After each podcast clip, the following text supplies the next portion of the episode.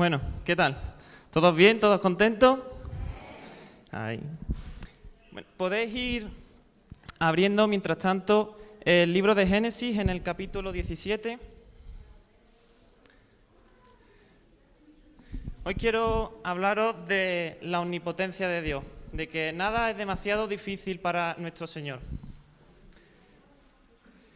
Quizás puedas enfrentar una situación difícil en estos momentos, algo que quiebre tu relación, algo que te está eh, llevando a vivir una situación complicada y que creas que, que no puedes. Quizás puede que te resulte difícil cambiar esa adicción que tienes y que mm, no ves más allá de, de tus simples pasos eh, cerca de ti. Sea cual sea el, el motivo o aquello que te está impulsando a vivir de esta manera, déjame decirte que nada es demasiado difícil para nuestro Dios. Amén. Lo que tenéis abierto Génesis 17, leemos en el versículo del 1 al 8. Dice, era Abraham de edad de 99 años cuando se le apareció Jehová y le dijo, yo soy el Dios Todopoderoso, anda delante de mí y sé perfecto y pondré mi pacto entre mí y ti y te multiplicaré en gran manera. Entonces Abraham se postró sobre su rostro y Dios habló con él diciendo, He aquí mi pacto es. Y serás padre de muchedumbre de gente, y no se llamará más tu nombre Abraham, sino que será tu nombre Abraham, porque te he puesto por padre de muchedumbre de gentes, y te multiplicaré en gran manera, y haré naciones de ti, y reyes saldrán de ti. Estableceré mi pacto entre mí y ti y, tu descendencia después de ti en sus generaciones, por pacto perpetuo para ser tu Dios. Y él, eh, y el de tu descendencia después de ti. Te daré una descendencia después de ti la tierra en que moras, la tierra de Canaán, en heredad perpetua, y seré el Dios de ellos. Avanzamos un poquito en los versículos 15 al 19, dice así el versículo 15. Dijo también Dios a Abraham, a Sarai tu mujer no la llamarás Sarai, mas Sara será su nombre. Y la bendeciré y también te daré de ella un hijo, sí, la bendeciré. Y vendrá a ser madre de naciones, reyes de pueblos vendrán a ella. Entonces Abraham se postró sobre su rostro y se rió. Dijo en su corazón, ¿a hombre de cien años ha de nacer hijo? ¿Y Sara ya de noventa años ha de concebir? Dijo nuevamente Abraham a Dios, ojalá Ismael viva delante de ti. Respondió Dios diciendo, ciertamente Sara, tu mujer, te dará a luz un hijo, y llamará su nombre Isaac, y confirmaré mi pacto con él como pacto perpetuo para su descendiente después de él.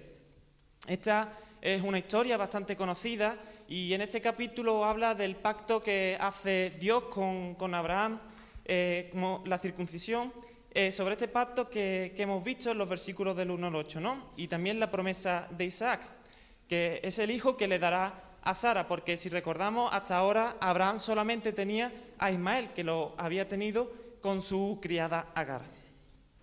Si analizamos un momentito este pacto que hace Dios con Abraham, vemos que se le aparece en primera instancia eh, presentándole un gran desafío y lo hace de una manera eh, característica. Lo podemos leer en, el versículo 1, que se le presenta, yo soy el Dios Todopoderoso. Obviamente, ¿qué, promesas podríamos esperar de un Dios Todopoderoso? Obviamente, algo imposible para nosotros, ¿verdad? La promesa que le da sería la primera, que sería Padre de muchedumbre. Traducido al andaluz, una pecha de gente. Segunda promesa, que le daría la tierra de Canaán en heredad. Y por último, le cambia el nombre de Abraham, de Abraham, perdón, por Abraham, que significa padre de una multitud de naciones. Y a Sarai se lo cambia por Sara, que vendría a ser llamada madre de naciones. Son increíbles estas promesas, ¿verdad? Pues Abraham no tiene otra que reírse cuando Dios le promete que va a tener un hijo. No sé, quizás no dudaba de poseer la tierra, no dudaba de eh, ser padre de muchedumbre, quizás porque tenía a Ismael, y es algo lógico, ¿no? Va, la descendencia va aumentando. Vemos en los versículos como ese toque de humor de, Dios cuando le promete que va a tener un hijo, pero le dice, lo llamarás Isaac, que viene a significar aquel que ríe o aquel con quien Dios ríe. Podemos leer, atrasamos un poquito, en Génesis 15, versículo 4.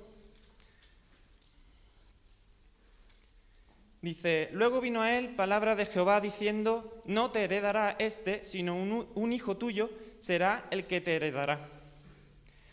Primera vez que se lo dice, no es Ismael, sino un hijo tuyo verdadero va a ser el que te herede. Seguimos en el capítulo 17, versículo 16.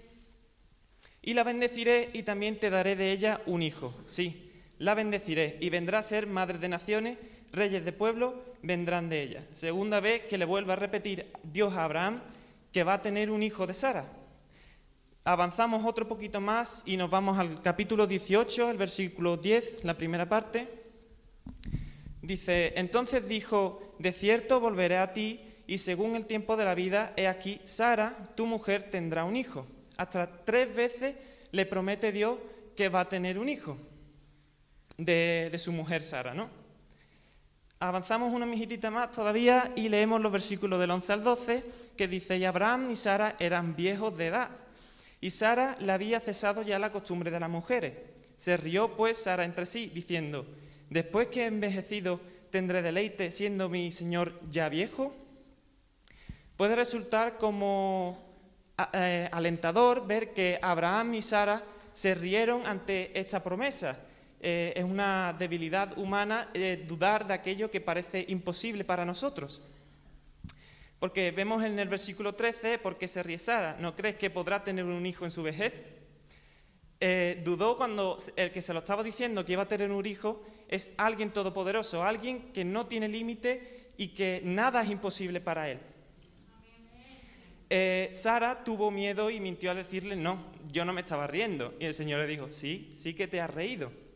En ocasiones somos tentados a mentir cuando tenemos miedo de una situación y en la Biblia, con la excepción de Jesús, no se nos presenta nunca eh, un hombre o una mujer de Dios libre de pecado. Y ante esta situación de, de Sara y Abraham, la respuesta del Señor es reiterar nuevamente su promesa y lo hace con una pregunta retórica que leíamos en el versículo 14. ¿Hay para Dios alguna cosa difícil? La Biblia está llena de historias que reflejan la omnipotencia de Dios y de hombres como nosotros que, dudan de, de la omnipotencia de Dios, que se ven a ellos mismos y se ven incapaces de enfrentar a esa situación. Historias hay muchas, podríamos ver la de Eliseo con su criado cuando el ejército sirio eh, rodeó la ciudad, o cuando Daniel estaba en el foso de, los leones, o incluso en el horno de fuego. Pero otra historia que me gustaría hacer más hincapié en ella sería eh, la de David y Goliat. Leemos en 1 Samuel 17, los versículos 3 al 11.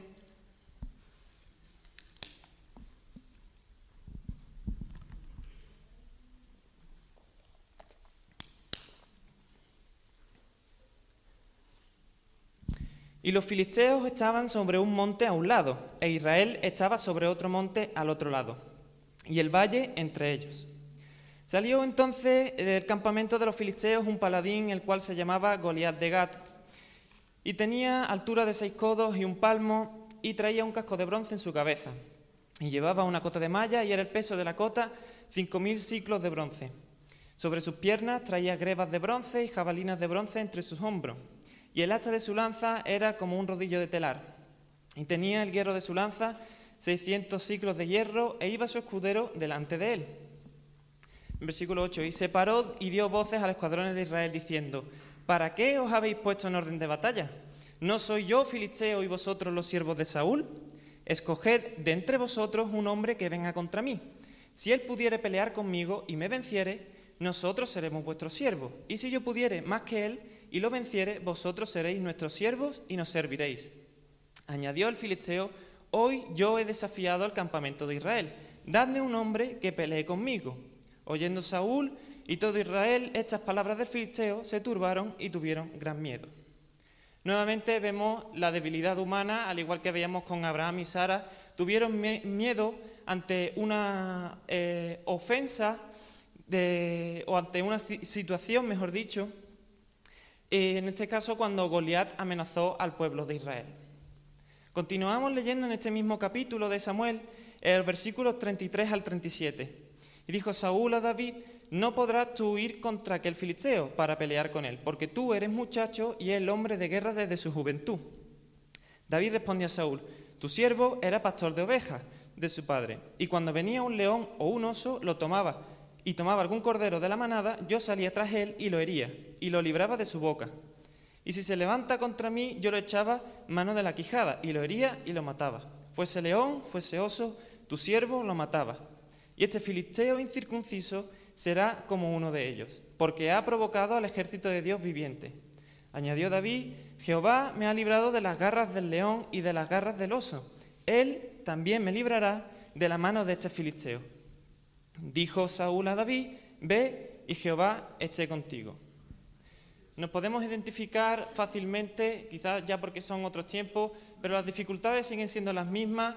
Aquí eh, Goliat amenazó al pueblo de Israel y tuvieron miedo, pero quizás este gigante no sea físicamente un gigante, sino una situación que te esté oprimiendo, que te esté llevando a vivir algo eh, inferior de lo que Dios ha llamado a que tú quieres a, que seas.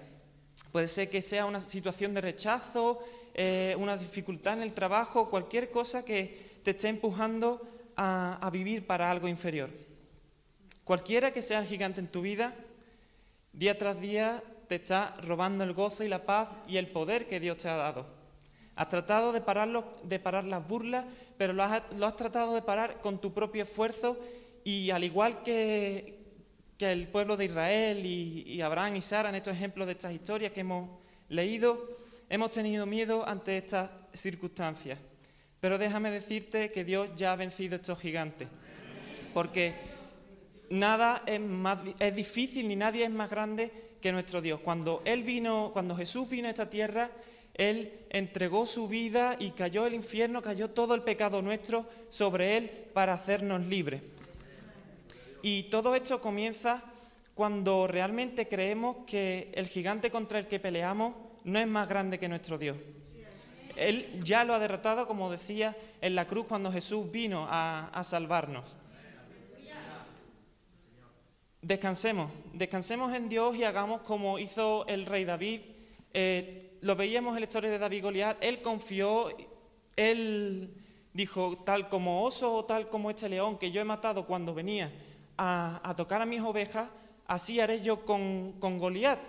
Y puso su fuerza y su confianza en Dios porque sabía que era más grande que cualquier gigante que pudiera hacerle frente.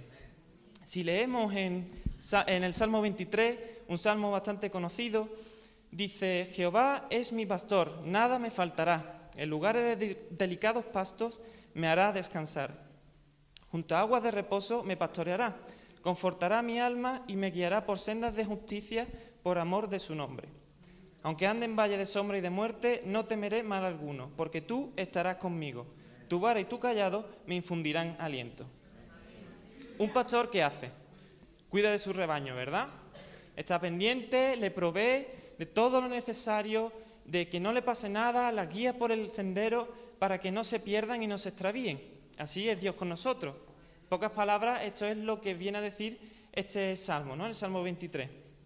Y por último, concluir con un versículo, con eh, Proverbios 3.5, fíate de Jehová de todo tu corazón y no te apoyes en tu propia prudencia. Así que aquí vuelvo a recordaros que por demasiado grande que sea este gigante, no es más grande que nuestro Dios. Aquel desafío que podemos, te, que podemos estar enfrentando no es más grande que nuestro Dios.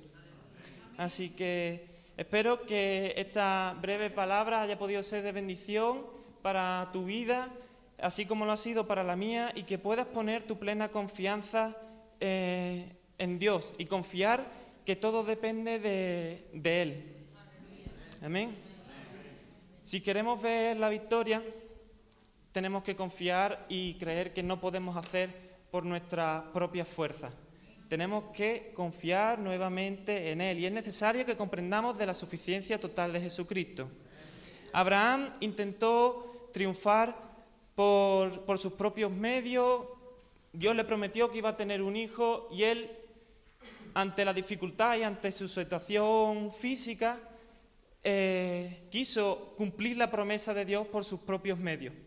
Pero ese no era el plan de Dios. El plan de Dios era ir contra todo pronóstico, contra todas leyes físicas, biológicas, porque no hay nada imposible para Él.